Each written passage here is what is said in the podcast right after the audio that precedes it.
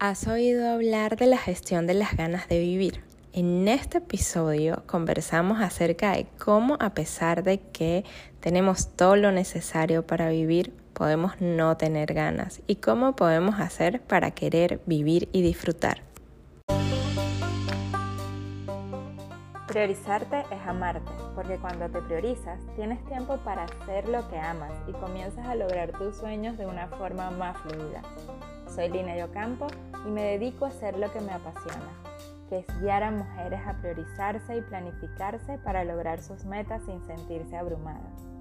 Mi misión, que creas en ti y tomes acción para lograr tus sueños. ¿Lista para comenzar el viaje?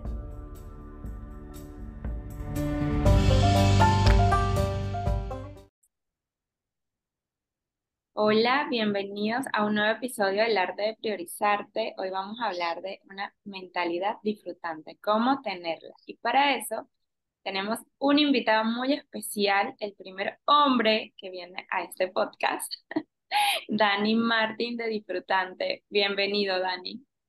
Muy buenas, un gusto, un gusto, un placer estar aquí. Viste, Dani, tienes el honor de ser el primer caballero que pasa por aquí. Bien. abriendo esta nueva puerta a que tengamos de todos los géneros. Dani, me encantaría que mi comunidad te conociera más, que supiera más de ti. ¿Cómo llegaste a hacer lo que haces hoy y a hablar de tener esa mentalidad disfrutante?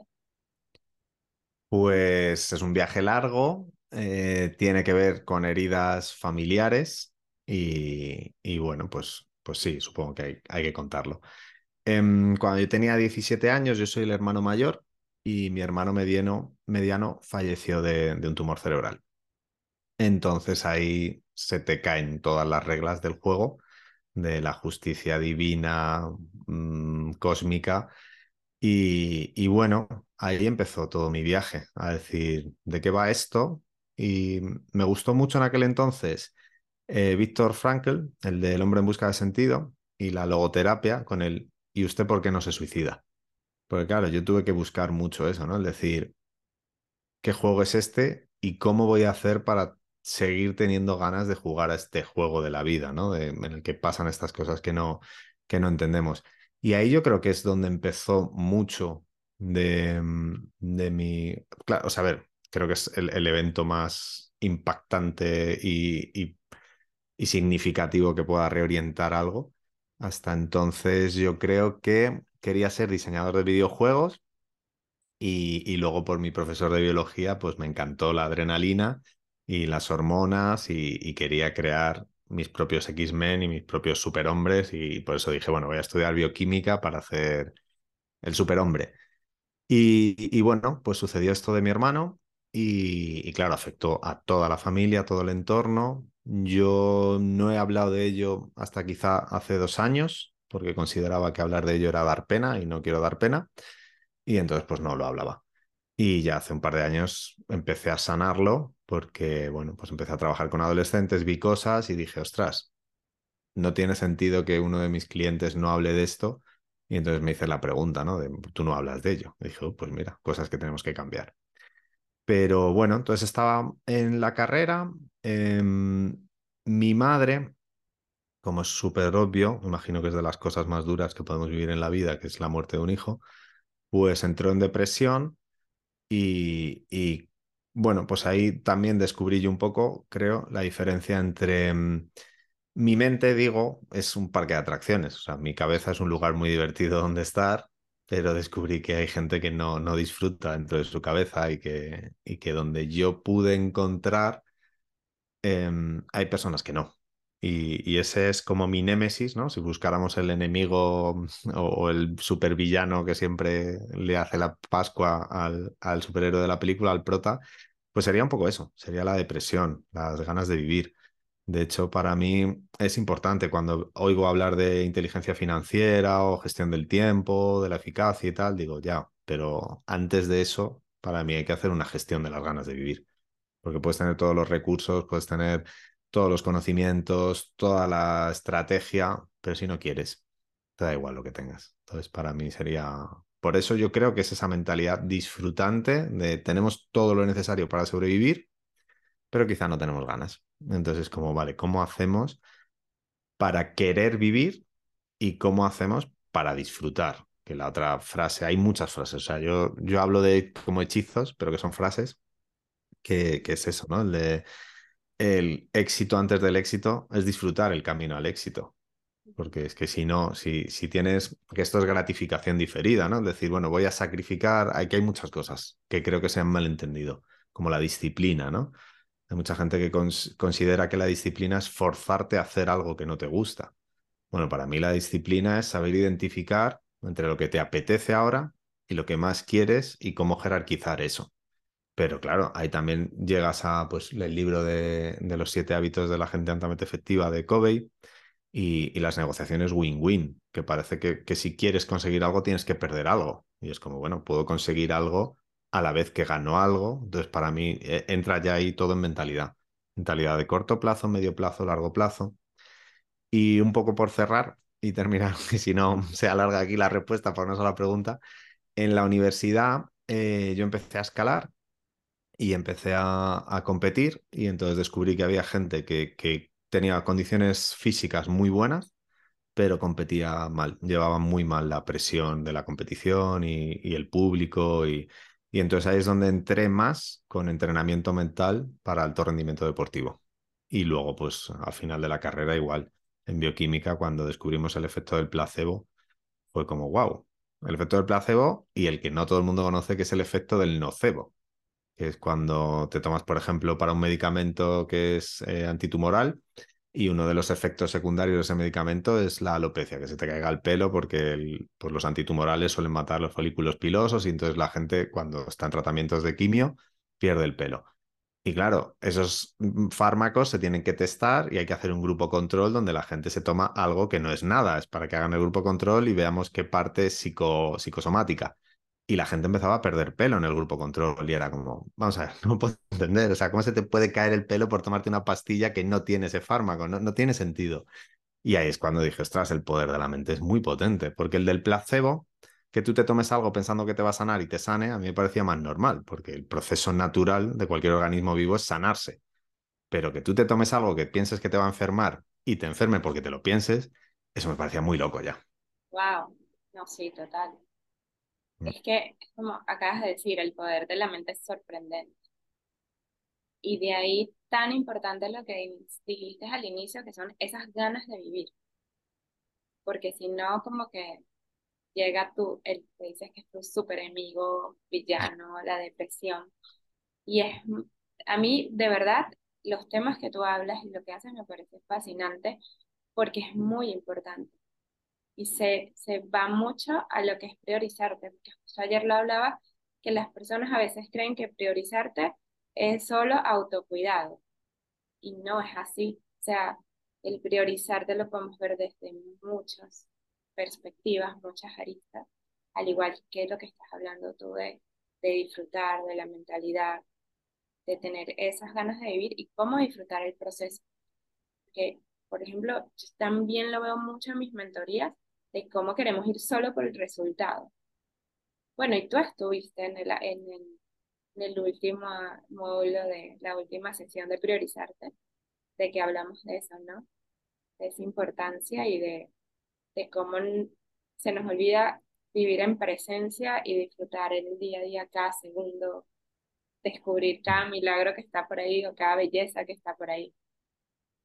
Claro, y yo, a ver, como profe, mi familia son casi todos docentes, entonces yo he estado en la educación y, y es eso, o sea, está bien, hay un montón de herramientas de mentalidad o de creencias o de estrategias de vida, pero que creo que están desfasadas. Entonces hay muchos refranes, por lo menos en España, que son de la guerra, de la posguerra, y, claro, no aplican en un entorno actual que tenemos de, de apertura, abundancia de información, abundancia de oportunidades, Em, reinvención y, aparecimiento de nuevas profesiones. Entonces, claro, es como si intentas jugar con las reglas de un juego a otro juego, funciona mal. Y, y es eso, se nos ha educado, o, en general la educación obligatoria en este país es muy educación de, de trabajador, de robot, Y claro, ahora pues con todos los robots pues ya no tiene sentido, entonces, y, pero no, no está destinado a, a, que seamos autosuficientes, felices. Esto que dices del autocuidado, cuando la gente habla de autocuidado, digo, uno no puede cuidar algo que no estima, que no valora, y no puede valorar y estimar algo que no conoce, y no puede conocer algo que no descubre. Entonces, digo, para llegar al autocuidado, igual hay que empezar por el autodescubrimiento. Yo que soy, qué tengo, qué quiero, qué puedo, y luego de todo lo que... Hay una frase, José Luis San Pedro, era un escritor, creo que es español, que decía, dice, al final, el ser humano se define por elegir entre todos los deseos y todos los anhelos cuáles le son propios. Que eso para mí me parece súper interesante para los clientes y los alumnos, el decir, ¿tú qué quieres y por qué lo quieres? Si de verdad es tuyo o es una querencia imbuida por la cultura, la familia, la sociedad, que es lo que hablamos de resultados. ¿Qué quieres? No, tener dinero. Y diga, bueno, tener dinero, ¿para qué? ¿Y, y, y, en qué camino? ¿Y a cambio de qué? ¿Y de qué manera? Entonces, esa parte a mí me gustó mucho eso, ¿no? De al final el ser humano o la persona es la capacidad de elegir entre todo lo disponible cuáles son tuyos de verdad. Entonces, por ahí yo lo conecto con el autodescubrimiento, autoconocimiento, autoestima y ahora ya autocuidado. Me encanta. Sí, es que tiene que ver, se, van entrelazando. Mm. Y en tu día a día, ¿cómo haces para priorizar tener esta mentalidad disfrutante? Que en el día a día conseguimos retos. Algunas veces las cosas no salen como quisiéramos. ¿Cómo haces para priorizar eso? Pues es que es la propia palabra que tú dices. O sea, para mí es jerarquizar, priorizar, rankear, da igual dónde y con quién. Pero para los chavales, la gente más joven, como que entiende más, rankea y hace un ranking y tal. Pero es, es correcta la palabra que tú dices, es priorizar y, identificar. A ver, yo tengo mucha suerte por mucha mentalidad del juego, que es entender bien cuál es la regla, cuál es el objetivo, cuál es el objetivo final, cuáles son los objetivos parciales, cuáles son los caminos que me van a llevar a ese objetivo cuáles son los costes, los peajes de esos caminos. Entonces, para mí conecta con la estrategia. O sea, priorizar y estrategia van de la mano. O sea, tú no puedes tener una estrategia si no tienes unas prioridades o una prioridad clara. Entonces, no puede haber, volvemos como docente, no puede haber aprendizaje si no hay atención. A mí el aprendizaje es de las habilidades más fascinantes del ser humano. Somos un, un ser que aprende, que adquiere nuevas habilidades pero para adquirir nuevas habilidades, para aprender, tiene que estar atento. Entonces, si cogiéramos otro grandísimo némesis, es la infoxicación o, la distracción. Entonces, es coger y decir, yo no puedo hacer estrategias de gestión del tiempo si no tengo un control atencional. Entonces, esa parte de, oye, ¿cómo voy a, em, entrenar y fortalecer mi control atencional para yo ser dueño de dónde pongo y dónde focalizo, dónde concentro la atención? Entonces, eso es priorizar. Si yo me levanto por las mañanas diciendo, hoy o, esta semana, ¿no? Es que es, es, como muy ingeniero el decir, bueno, ¿qué objetivo tengo? ¿Qué pasos me van a acercar? ¿Cuáles son los hitos? ¿Cuáles son los check, las metas volantes? Y decir, ¿qué tenía que conseguir esta semana o qué quiero conseguir hoy? Y cómo cada pieza eh, funciona. Entonces, hay una metáfora que a mí me gusta mucho, que creo que es relevante, que es la hoja del menú. Si tú eliges en tu hoja del menú y, piensas que el menú solo tiene la primera hoja y que no hay más hojas, pues igual no eliges lo que tú quieres. Eliges entre, lo, entre lo disponible lo que menos te desagrada. Ahora, ¿por qué cuento esto? Porque eh, hay gente que piensa que un trabajo es la única manera de ganar dinero y que de hecho un trabajo lo único que te provee es de dinero. Y ahora ya, gracias al cielo, pues estamos viendo transformaciones sociales en los cuales consideramos la palabra salario emocional y tenemos personas que a su trabajo le piden, aparte de un salario, un ambiente laboral y un desarrollo de los propios talentos y capacidades. Entonces, para mí era una, era una idea, quizá hace 20 años, como muy innovadora, pero para mí era, tenía todo el sentido del mundo. Era, yo tengo unas habilidades y quiero que esas habilidades contribuyan a un proyecto mayor y como yo voy a invertir tiempo, inteligencia y habilidad, voy a recibir dinero por ello. Pero a mí me van a pagar por hacer lo que se me da bien y lo que me gusta. Yo nunca contemplé que la gente me pagara por hacer algo que no me gusta hacer y que no se me da bien. Era como, no tiene sentido. Y ahí fue una de las primeras también partes que hizo un poco de quiebre en mi vida.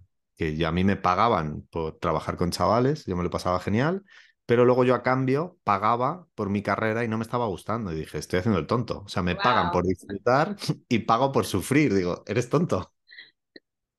Eso es muy tenerlo ahí, ¿no? Es, en esa línea de, hacer lo que disfrutas. Mm. A veces. Y, y es como, y ahí va mucho con mentalidad. Es esa mentalidad de que donde estás en este momento, como que agradecelo, bendícelo, no vas a estar ahí para siempre y empieza a tomar las acciones para moverte. Por mm. ejemplo, tú sí, si te das cuenta que estás estudiando algo que no te gusta, puedes moverte algo que te gusta.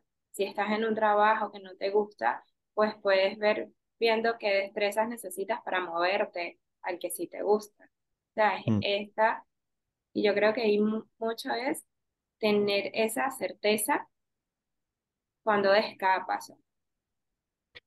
Sí, mira, si, si hablamos más estrategia y prioridad, o sea, porque podríamos hablar muchísimas horas, que, eso tienes tu, tu formación, es nadie puede vivir por ti.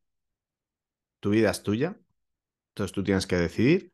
Y, y luego mentalidad, corto plazo, medio plazo, largo plazo. O sea, para mí, importante es lo que yo haga hoy no puede quitarme las ganas de vivir. Pero, eso es el punto de partida. Pero además, hay una idea que ahora me gusta mucho, tiene que fortalecer a mi yo del futuro.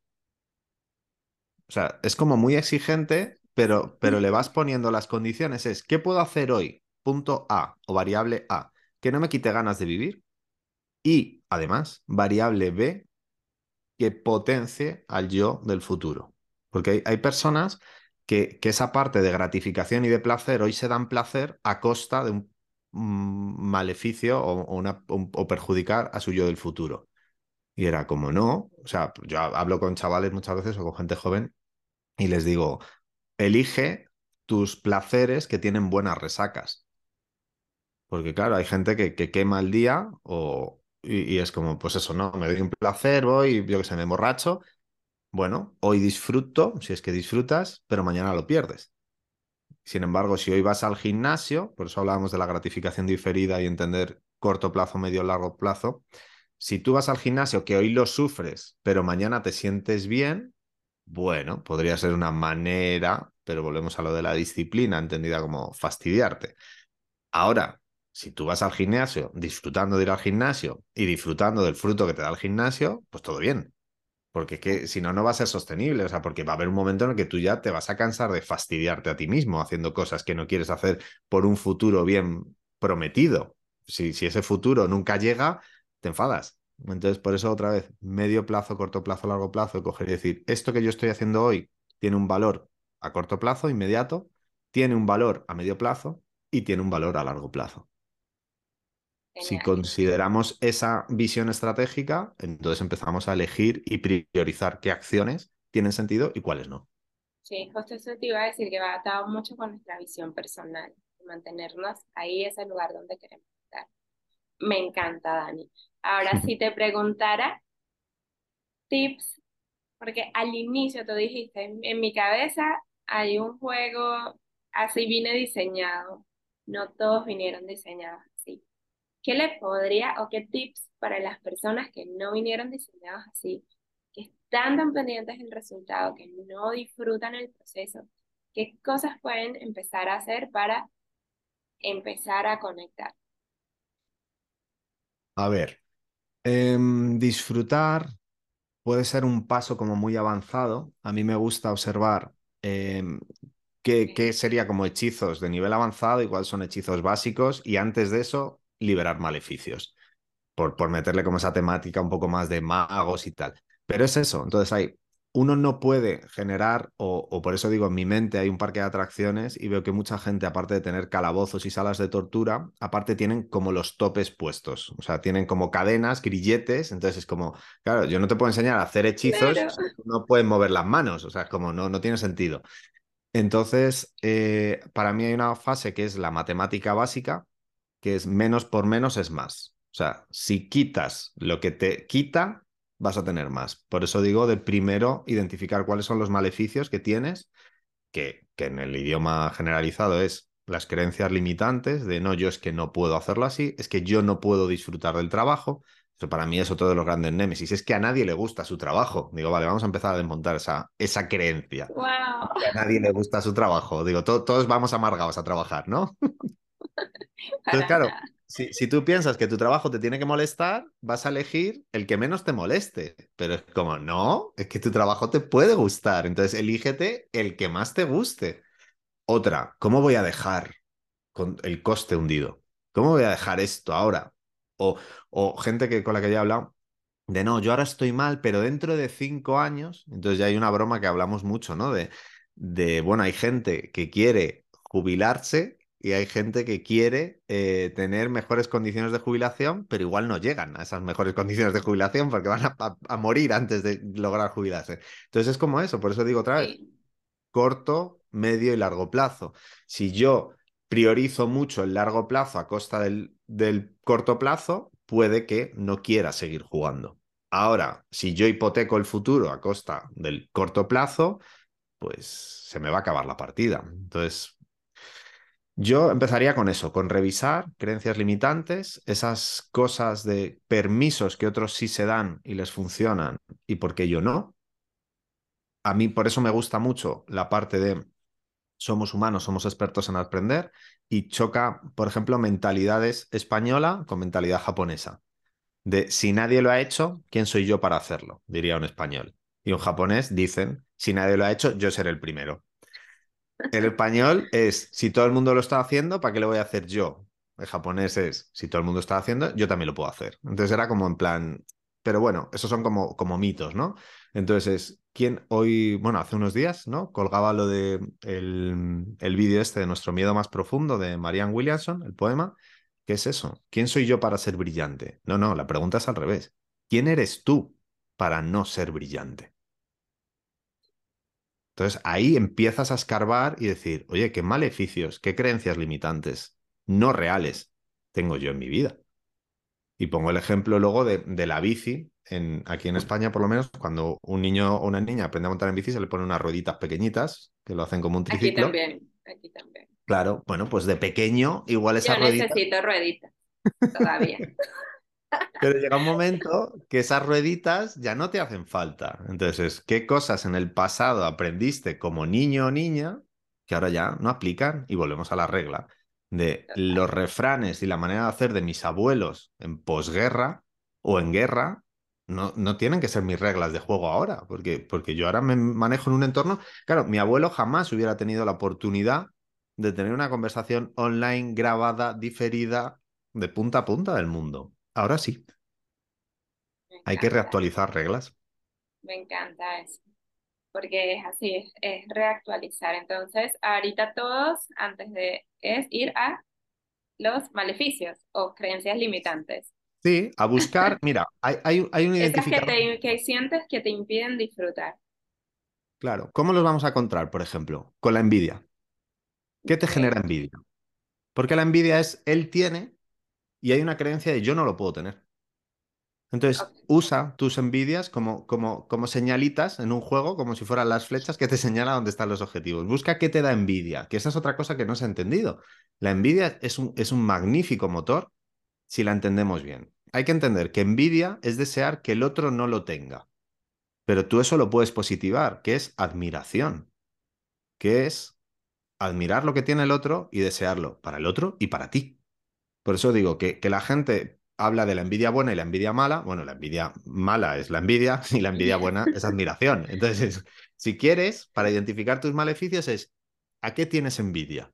Y mira a ver ese de por qué yo quiero que tú no lo tengas, porque suele seguir asociado a yo quiero que tú no lo tengas porque yo considero que tenerlo es malo, o porque yo lo quiero tener, pero como yo no lo puedo tener, pues entonces que no lo tenga nadie.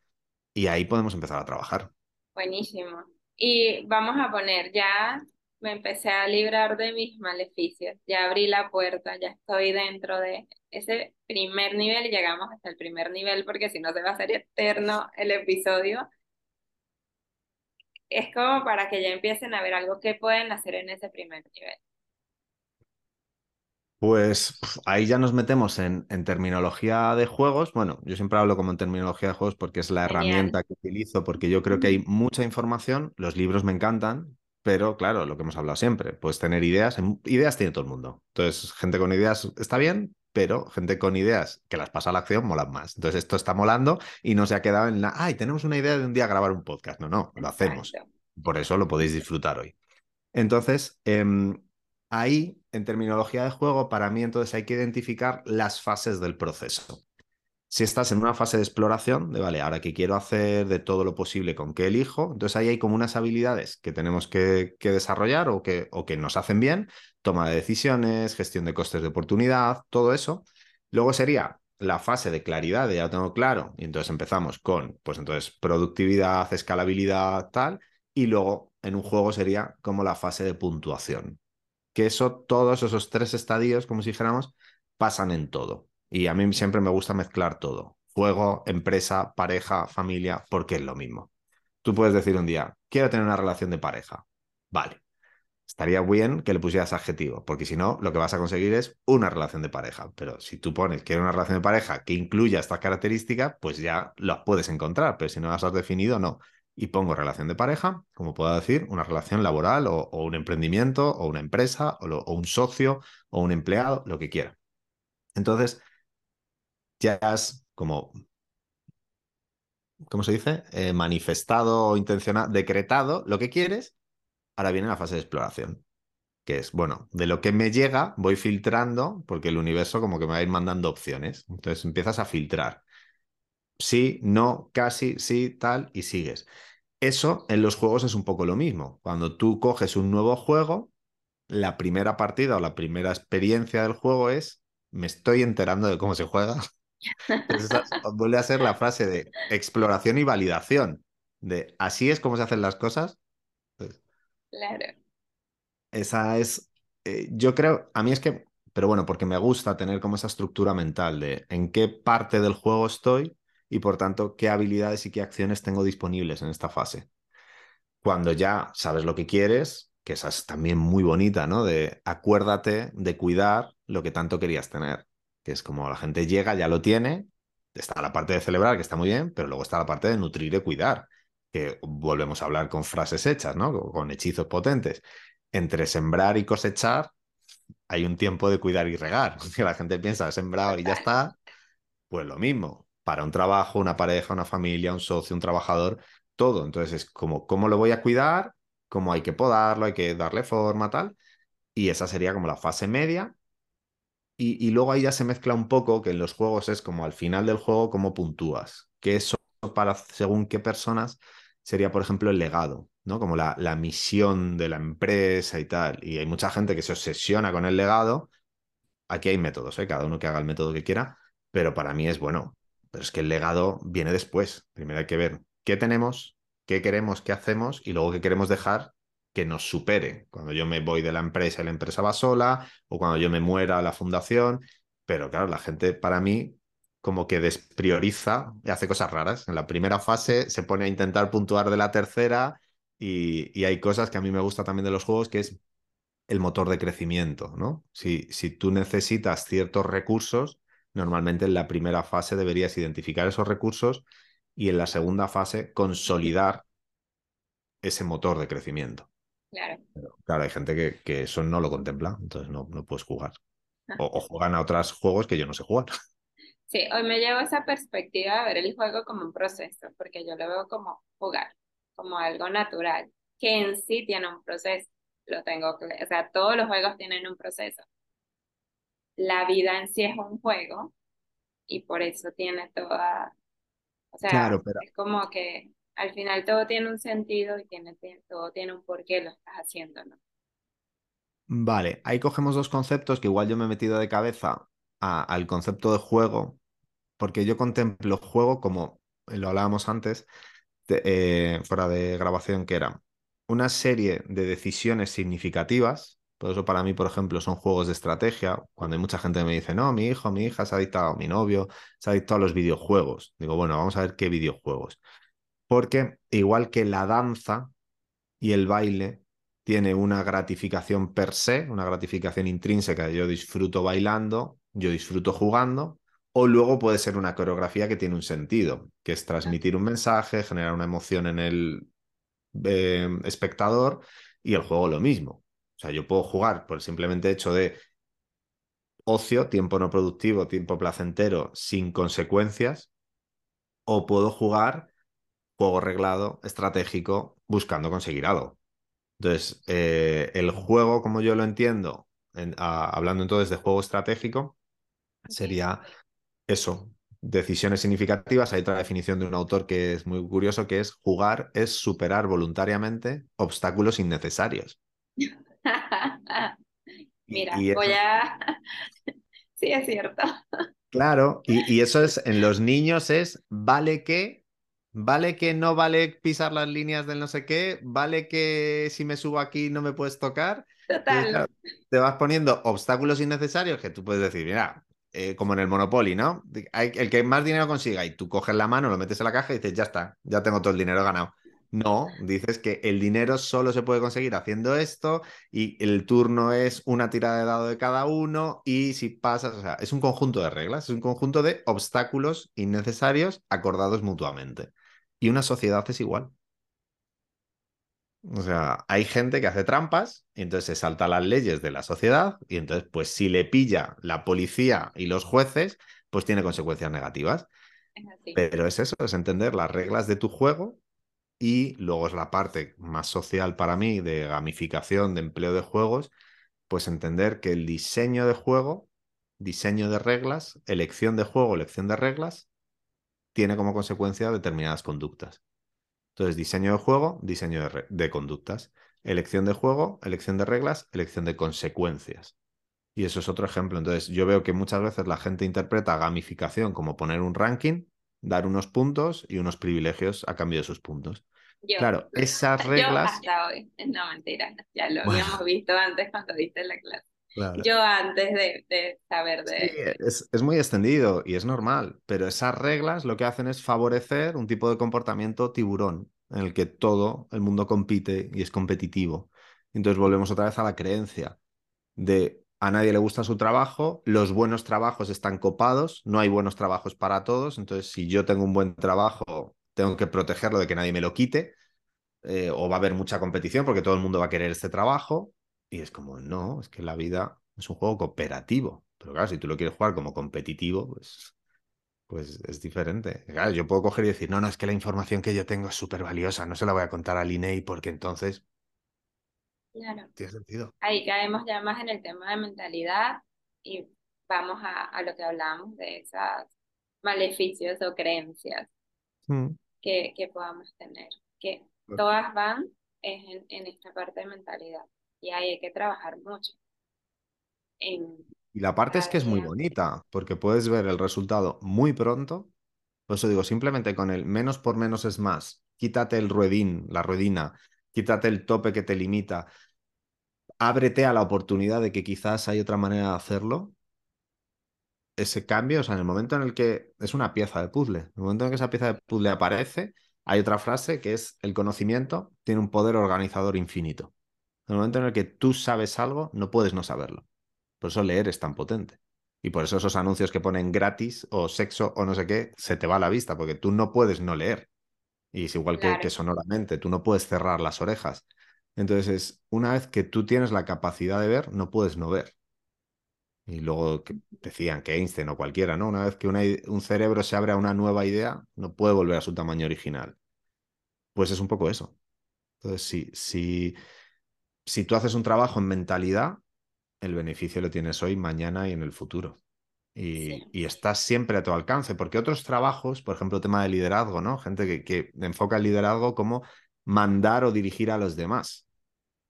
Claro, yo necesito que el otro me escuche, me haga caso, yo le convenzca de que mi manera de hacer las cosas es mejor que la. O sea, es muy complicado. Ahora, trabajarte tú contigo y ser el permiso y por tanto empezar a no premiar ciertos comportamientos que a medio y a largo perjudican a la empresa o al proyecto. Entonces, por eso, siempre el primer trabajo es tu cabeza, que sea un lugar bonito donde estar. Me encanta, Dani, me encanta. Dani, Cuéntanos qué nos trajiste de regalo. Pues, pues lo estábamos pensando. ¿Qué decidiste? Sí, para, para cualquier persona que lo pueda hacer online, porque yo los talleres que hago son, presenciales y ahora estamos con los online, pero puedo crear un, un PDF, unos, un escrito con juegos eh, que se puedan jugar online, que se puedan acceder. Hay una plataforma gratuita donde se pueden probar juegos de mesa. Yo trabajo con juegos de mesa, con videojuegos también, y habría gratuitos, pero eso quizás son como un poco más exigentes, porque un videojuego generalmente requiere más tiempo de juego. Y un juego de mesa, un simulador de juego de mesa, generalmente en media hora puedes haber echado una partida incluso antes, ¿no? Entonces yo creo que puedo hacer eso, una selección de juegos recomendados y por qué, o sea, qué beneficios tiene jugar a este juego la potencia para mí del juego tiene que ver, bueno, yo me licencié en bioquímica y entonces tiene que ver con la parte de la dopamina, el circuito de la recompensa y la gratificación, ¿no? Esta parte que, que luego mentores que tenemos, Mariana y Juanjo, y de metodología de procesos hablan, ¿no? Si no es divertido, no es sostenible.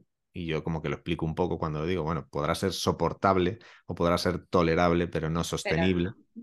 Entonces, el juego lo que tiene es que te da una gratificación, te gusta en el juego, la droga es el aprendizaje.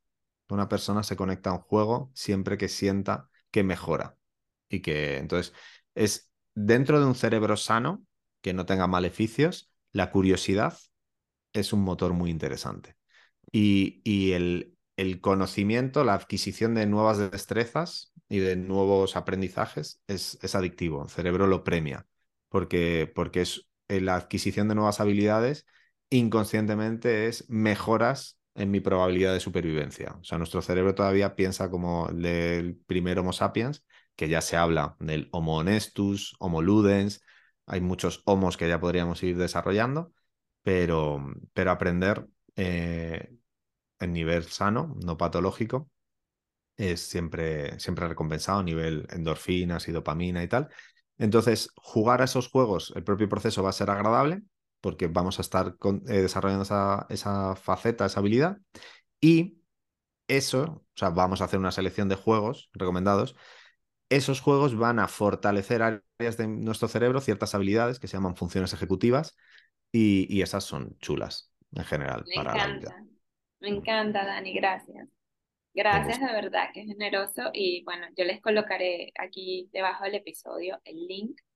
Dani, te voy a hacer ya una última pregunta antes de cerrar y es, ¿cómo te gustaría ser recordado?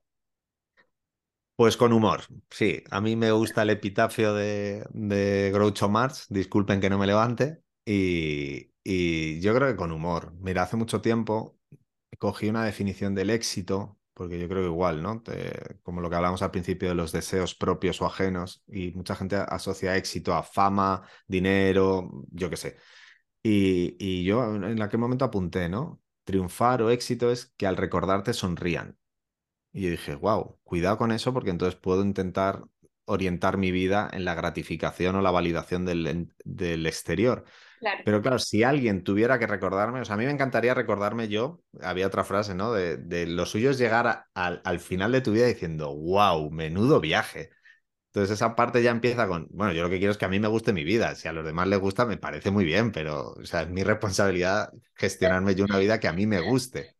Pero sí, sí, me encantaría tener un recuerdo amable, ¿no? Porque si, si queremos vivir, y yo quiero, y creo que lo estoy haciendo, vivir la vida en modo cooperativo, es ser un amigo. Al final, esto era del arte de la guerra de Sun Tzu, que maquillándolo un poco bonito era, me quedé sin enemigos al convertirlos en mis amigos. Digo maquillándolo porque eh, creo que en el original es derroté a mis enemigos al convertirlos en mis amigos. Dije, no metas el concepto derrota. Ni me quedé sin enemigos al convertirlos en mis amigos.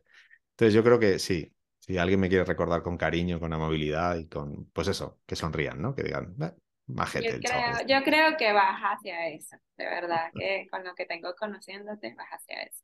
Bien, Y me encanta porque esa parte vive en propósito, ¿no? Mm. y ser coherente. Me encanta, me encanta. Dani, seguro van a querer saber más de ti, dónde conseguirte en las redes, páginas. ¿Dónde pues sabemos más de Dani?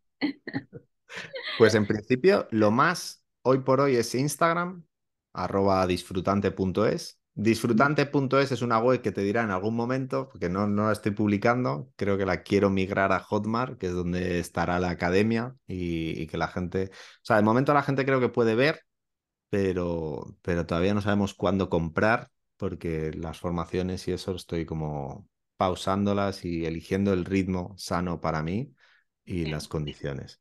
Pero bueno, yo creo que hay bastante contenido que les pueda servir y, y, que se puedan inspirar a tomar acción, porque si no, pasamos al diógenes digital, de tengo un montón de ideas buenísimas. Bueno, pues coge una, aplica una. Si hoy solo te tienes que llevar una, a mí la de los maleficios y el nocebo, eso que me hace mal solo porque yo me lo creo, búscate con envidia o algo, búscate y ve quitándote cosas. Sí. Porque, um, sí. Total, Dani, me encanta. Y eso de tomar acción es clave. De verdad, ahí estamos totalmente de acuerdo. De hecho, cuando yo hablo de priorizarte y tomar acción, porque si no, no estás haciendo nada. De verdad que muchas gracias. Yo les voy a dejar tu enlace aquí. La tos, todavía aquí voy con la tos, tengo que... Capaz se escapó por ahí una tosecita. Muchas, muchas gracias por acompañarnos hoy, por dejarnos aquí tu sabiduría, por enseñarnos todo esto de, ver la vida más como un juego. Y bueno, esperemos. es un objetivo. Mira, otra definición que a mí me gusta mucho, que es la primera que digo, es, y esta vez no la he dicho, jugar es pasarlo mejor con tus amigos, no perder amigos. Entonces, claro, si yo quiero vivir la vida como un juego, lo que quiero es que haya más gente que la juegue y que la disfrute con nosotros. Así que eso es un placer. Wow, me encanta y qué lindo cierre. De verdad que muchas gracias, Dani. Y bueno, a todos, gracias por escuchar este episodio y nos vemos en el próximo. Genial. Chao. Bye. Muchísimas gracias por haber escuchado este episodio. No te imaginas la alegría que me da compartir contigo este camino de priorizarnos para desde ahí lograr nuestros sueños. Te invito a que si tienes algún comentario, deseas dejarme un tema que te gustaría escuchar en este espacio, lo hagas directamente en mi Instagram arroba lineyocampo o en mi página web lineyocampo.com.